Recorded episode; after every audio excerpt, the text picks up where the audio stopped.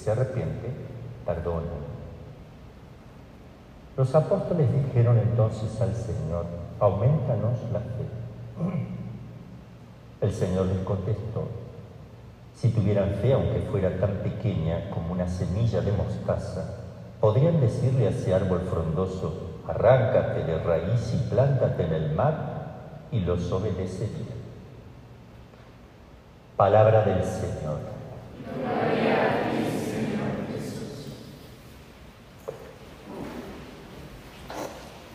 En el nombre del Padre, y del Hijo, y del Espíritu Santo. Amén. Inmaculado Corazón de María. La primera lectura, que es de la sabiduría, sigue todavía con los atributos maravillosos de la sabiduría divina que viene al encuentro del hombre y solo aquel que, la, que, lo busca la va a encontrar. Es un poco lo del cantar de los cantares, donde la sabiduría es el esposo y la inteligencia es la esposa. La esposa va en busca del esposo, o sea, el entendimiento busca captar el conocimiento perfecto, que es el conocimiento que procede del amor, que es la sabiduría, que fortalece como don del Espíritu Santo la virtud de la caridad. Entonces dice, amen la justicia ustedes los que gobiernan la tierra, piensen bien del Señor y con sencillez de corazón búsquenlo. Él se deja hallar por los que no dudan de Él y se manifiesta a los que en Él confían. Viene hablando de la sabiduría. Los pensamientos perversos apartan de Dios y los insensatos que quieren poner a prueba el poder divino quedan en ridículo. La sabiduría no entra en un alma malvada, ni habita en un cuerpo sometido al pecado. O sea, si no está la gracia de Dios, no está la sabiduría. El Santo Espíritu que nos educa y huye de la hipocresía se, deja, se aleja de la insensatez y es rechazado por la injusticia.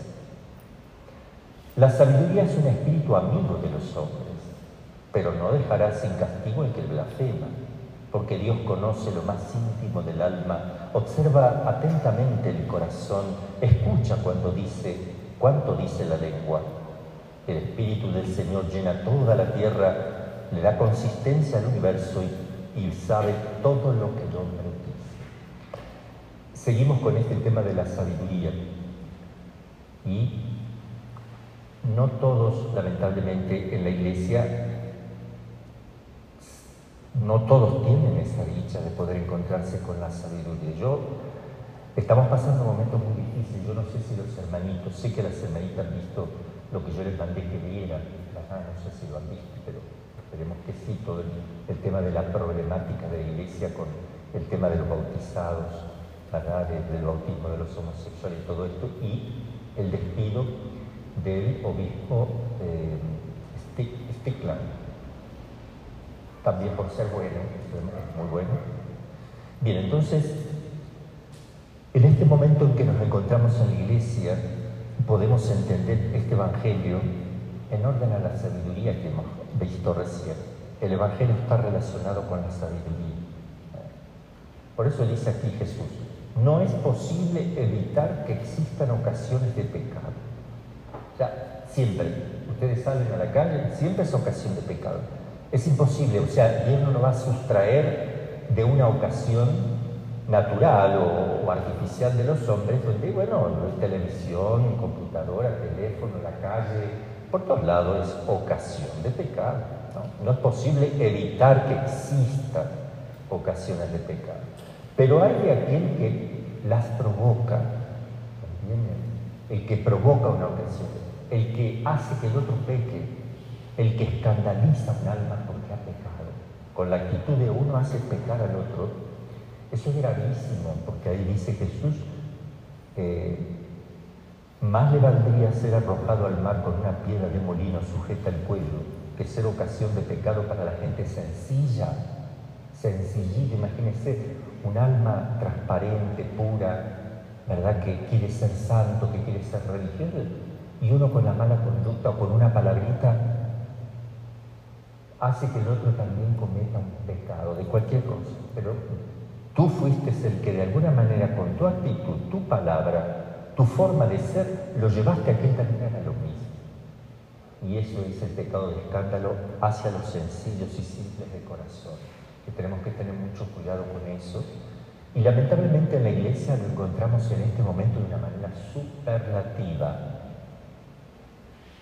Imagínense, niños ya de 12 años, que ya están con el tema, ¿puedo yo tener amiguitos novios? Amiguitas novias, las mujeres. Porque está en los niños de 10 a 12 años ya está eso. En los adolescentes de 12 a 15. En los jóvenes. Entonces, ¿qué pasa cuando la iglesia te dice que un homosexual se puede bautizar sin necesidad de arrepentirse de eso porque es lo que él eligió. Y si él ama, me decía una señora que acá en una parroquia de aquí, de Tustla, tiene un hijo que estaba dudando de la homosexualidad. Y claro, lo agarró un padre de esta parroquia, que no puedo decir porque prefiero cuidar al padre, no hace falta, no, si, tú amas a ese compañero, sigue, eso no es pecado. Entonces volvió el chico contento, diciéndole a la mamá, ahora soy homosexual. Y me dijo el padre que no hay problema, porque es una opción. Que el Papa también lo está probando, que muchos obispos lo están promoviendo y que eso en poco tiempo ya, ya va a quedar mucho más claro, ¿no? Entonces, ¿cuántos jóvenes están llevados, llevándolos a cómo sacan un joven de ahí? Un joven que cae en la asquerosidad, que va contra la naturaleza, que se, se extravía totalmente porque se le destruye todo el tema de la belleza interna, porque eso es lo más sucio y feo que existe. Es la deformación. ¿Qué, qué va a pasar si con tu palabra y tu comportamiento y porque tú le permites o lo promueves o lo que sea, ese joven practica? ¿Cómo le devuelves la inocencia, la pureza, el concepto de la belleza, ¿cómo se la devuelves? El concepto de la Trinidad que actúa en las familias y son reflejos del misterio trinitario. ¿Cómo? si esto es una cloaca, es cloaca Entonces, ¿cómo? ¿Qué reflejo de la Trinidad es la cloaca? ¿Qué reflejo de la Trinidad es que el que es imagen y semejanza se transforme en la resaca de un inodoro. Disculpen la expresión dura. El pecado más duro que las expresiones que podamos dar. O sea, eso es, la decadencia, la destrucción del ser humano por debajo de la misma resaca. Cuando el hombre cae a lo más bajo, ¿eh? está por debajo de eso bajo porque el hombre está hecho para, ser hijo de Dios, tiene, porque Dios así lo hizo, es imagen y semejanza, está hecho para, para participar de la naturaleza divina, no de lo más bajo que hay en la naturaleza humana, que es el desecho humano, el desecho humano. Eso es lo más bajo. Va por debajo de la tierra y se van a lugares donde están bien tapaditos que no salga malo porque es el desecho del ser humano. Pero tú vas a zambullirte en un desecho esto es así, y disculpen la expresión dura, es así. ¿Cómo levantas un alma que ha dejado de pensar en esa unión mística con Dios purísimo? ¿Cómo vas a verla a la Santísima Virgen después? ¿Cómo vas a mirar a Jesucristo? ¿Cómo vas a ver la Eucaristía? ¿Cómo vas a ver la eternidad, los ángeles? La belleza, la belleza es maravillosa, la belleza que se une al ser divino. ¿Cómo? Si has caído en lo más bajo. Entonces, aquí está este tema. No es posible evitar que existan ocasiones de pecado, pero hay aquel que la provoca. Más le valdría ser arrojado al mar con una piedra de molino sujeta al cuello que ser ocasión de pecado para la gente sencilla. Vete, si vas a pecar vas a lastimar a alguien. Vete, huye, huye porque lo que vas a hacer con el otro es destruirle el futuro, la esperanza, todo, todo, todo, lo vas a destruir y te vas a destruir. Y Esto lo quiero contrastar con esto, hermanitos. Tenemos la promesa de ir al cielo, se los aseguro. Se los aseguro. Vamos a ir al cielo. Si tú te has consagrado el corazón inmaculado de verdad, y si lo hiciste de verdad, renuévalo. De verdad, ella te lo promete y ella no habla en vano. La palabra de ella, ¿saben cuál es? ¿Cuál es la palabra de ella? La palabra eterna que se encarnó en ella. No miente. O sea, su palabra es su Hijo. Es su Hijo encarnado. Es la palabra de María. Entonces, la palabra gestada, la palabra concebida. Ella dice, les prometo la salvación. No solamente les prometo la salvación. Van a tener un privilegio. Un privilegio que no viene por ustedes, sino por mí. Un privilegio que no le viene a ustedes por lo que ustedes son, sino por lo que yo soy. Lo que hizo mi Hijo conmigo, lo que hizo Dios conmigo. Dios me ha dado ese poder. Yo se lo puedo transmitir, yo lo puedo hacer uso. Por lo que Dios hizo en mí, ustedes estarán delante del trono de Dios para embellecer el trono. Para embellecer el trono. Yo cuando voy a la capilla de adoración y veo esas plantas de plástico, digo, eso somos nosotros. Podrían ser naturales, pero bueno, no podemos meter cosas. Estamos en el trono ahí y la Virgen nos ha puesto ahí. ¿Eso qué significa? Porque una flor que se pone en el trono de Dios para que Dios se regocije viendo la flor, se regocija, se pone feliz. Tú eres ocasión de la felicidad de Dios porque Él te está mirando continuamente porque quien puso esa flor no eres tú solo, Él ve la belleza de su madre en ti. Tú vas a participar no solo de la belleza de Jesucristo, sino también de la belleza de su madre. Ahora, contrasten esto con todo el mundo. Fíjense las dos cosas, la belleza total, la pureza, esta cosa maravillosa de Dios la infinitud de Dios, la simplicidad, la pureza, la armonía, la unidad, la bondad, la belleza, el ser, la unidad perfecta. Y vean toda la desarmonía, la suciedad, lo asqueroso, lo torpe, lo ridículo, lo bajo, lo espantoso, lo podrido lo... de lo otro. Ahora te dicen, no importa que esté, que repodrido, no importa, te puedes bautizar con la podredumbre incluida, sin arrepentirte de ello. Eso dicen, lo dice el de la Congregación para a la Fe con otras palabras, diciendo que puede un homosexual bautizarse sin arrepentirse, siguiendo siendo homosexual. Eso va contra la fe católica, eso es doctrina contraria a la fe y hay una discusión muy fuerte en este momento porque ya se está tocando la doctrina muy gravemente. Y está la idea de beatificar a un cardenal, no lo voy a decir porque no sé, ¿no? que argentino, que es el promotor de toda esta nueva corriente teológica, que ya falleció, ¿verdad? Pero que lo quieren identificar ahora.